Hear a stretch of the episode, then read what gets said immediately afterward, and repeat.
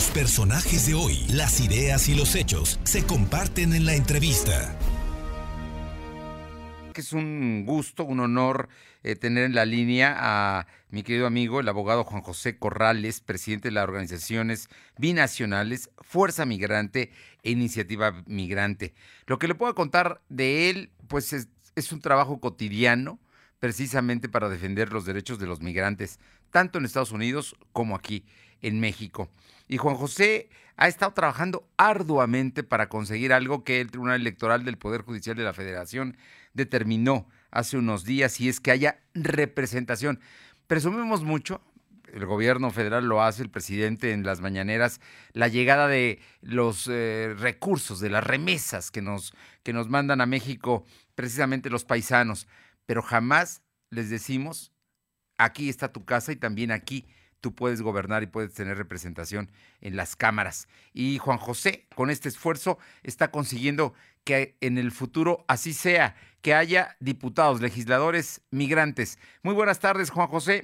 gracias por estos minutos y platícanos de esto que se acaba de conseguir. Un gran gusto poderte saludar, mi estimado Fernando, eh, el poder tener contacto con tu público, que es muy vasto para poder informar de esta importante gestión pues como bien lo apuntas, Fernando, eh, hace mucho tiempo con estas dos organizaciones binacionales y muchas otras con las que tenemos eh, un sentido de cooperación y de colaboración, hemos eh, centrado nuestros esfuerzos en la representación política de la comunidad migrante en nuestro país de origen. hasta ahora no lo hemos tenido, salvo algunos, algunas excepciones, como lo es el caso de Zacatecas, de Guerrero, que tienen legislación en la materia pero el resto de los estados más migrantes del país no la tienen. Eh, por cierto, Puebla no la tiene hasta ahora. Eh, y bueno, en el ámbito federal también eh, deseamos, estábamos deseosos de tener representación política por medio de diputados federales en la Cámara Baja del Congreso de la Unión. como bien apuntas, hace tres días en la sala superior del Tribunal Electoral del Poder Judicial de la Federación. Afortunadamente se resolvió un juicio de protección de derechos políticos para la comunidad migrante que interpuse a través por, por mi representación a través de mis organizaciones eh, para que precisamente pudiéramos contar con legisladores genuinamente migrantes en la Cámara Baja del el Congreso de la Unión. Y así se dio, fue un voto, la verdad, eh, que nos alienta a participar en la vida pública de nuestro país porque fue por unanimidad todos los magistrados con eh, elogios y conceptos eh, que, que mucho nos incentivan.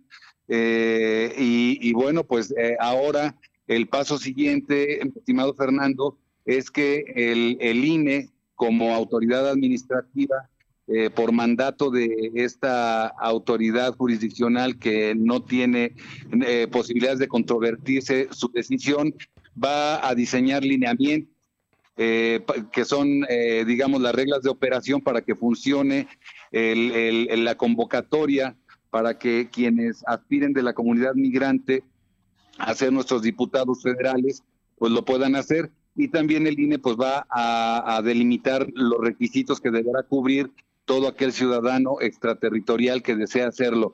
Por cierto, una de las fortalezas de esta sentencia, eh, Fernando, es que también vinculan al Congreso de la Unión a que legisle en la materia.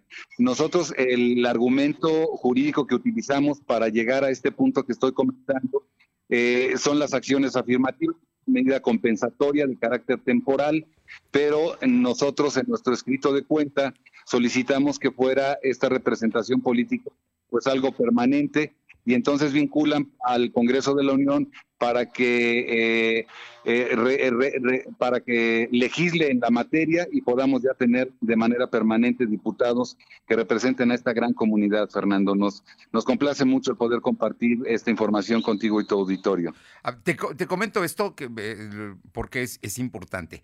A partir ya el Instituto Nacional Electoral tendrá que definir cómo es los requisitos y las formas en las que a través de diversos partidos, porque no es a través de un solo partido, puedan precisamente tener representaciones migrantes. Y esto me imagino que van a tratar de hacerlo para garantizar su acceso eh, yendo en las listas de diputados plurinominales. Podría ser, digamos, el camino. Sí, de hecho, este, pues muy atinadamente lo comentas, porque esa es la ruta que se siguió, dado que los tiempos electorales eh, por el proceso 2021 lo tenemos encima, no encontramos una vía más corta para poder hacerlo y efectivamente, eh, eh, Fernando, de las cinco circunscripciones en las que está dividido el país, va a haber una representación eh, política para los migrantes de cada una de ellas y efectivamente los partidos políticos tendrán que cedernos una posición para que este, se pueda materializar esta representación. Eh, dentro de, la, de las listas plurinominales, en los primeros lugares, pues para garantizar la participación a la que aspiramos, eh, efectivamente, Fernando. y el INE... Sí. te escucho, te escucho, te escucho. Ah, muchas gracias. El INE está trabajando ya a, toda velocidad para tener disponibles lineamientos, eh, las reglas de operación y los requisitos eh, para los paisanos que deseen eh, participar en este ejercicio. Pues yo creo que la semana que viene ya deberán estar listos porque los partidos políticos tienen una fecha límite de registro para poder incluir a quienes consideren candidatos. Un asunto que es importante. Este, este es un tema.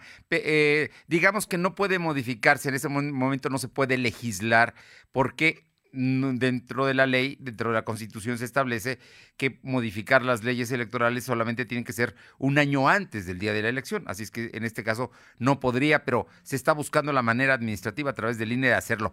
Eso en lo federal. Ahora, en los estados y concretamente en Puebla, eh, Juan José Corrales, ¿qué va a pasar en Puebla para tener representación? Porque también eh, vamos a cambiar Congreso, legislatura. Así es. Mira, tomamos la previsión de tener representantes en, la Cámara Baja del Congreso de la Unión, pero también para fortalecer este andamiaje legislativo, eh, planteamos iniciativas en aquellos estados más migrantes del país que no cuenten con legislación en la materia, como ya comentaba yo en un principio, ejemplo muy claro, Zacatecas, eh, en Puebla no hay legislación en la materia y hemos presentado el mismo trámite que presentamos a nivel nacional, lo hicimos en los estados de Puebla, de Oaxaca, de Guanajuato, de Michoacán y de Jalisco, que digamos son los más representativos de la diáspora eh, mexicana. En el caso de Puebla, ante el Instituto Electoral del Estado, también tenemos presentada la solicitud de que nos concedan eh, la figura del diputado migrante mediante acciones afirmativas y esperamos contar pues con el beneplácito de consejeras y consejeros del instituto para que así sea, ya con una mayor claridad bajo el paraguas de que la máxima autoridad jurisdiccional pues ya eh, sentó un precedente en la materia y bueno, pues este eh, seguramente considerarán las autoridades electorales administrativas este, este tema, pues para eh, y con, con, con digamos, algunas luces que les da la propia sentencia, el poder hacerlo con un poco más de comodidad. Pues Juan José Corrales están escribiendo páginas de la historia. Sería la primera vez que en México habría ya diputados migrantes formalmente a nivel federal y en algunos estados como Puebla la primera vez. Ah, ya los hay en Zacatecas, ya los hay en Guerrero, pero en Puebla y en otras entidades, Jalisco, Michoacán, Guanajuato, Oaxaca, me parece que son las que están marcadas y Puebla entre ellas también, por el número de migrantes que tenemos, tendrían representación en nuestro Congreso local y en el Congreso federal.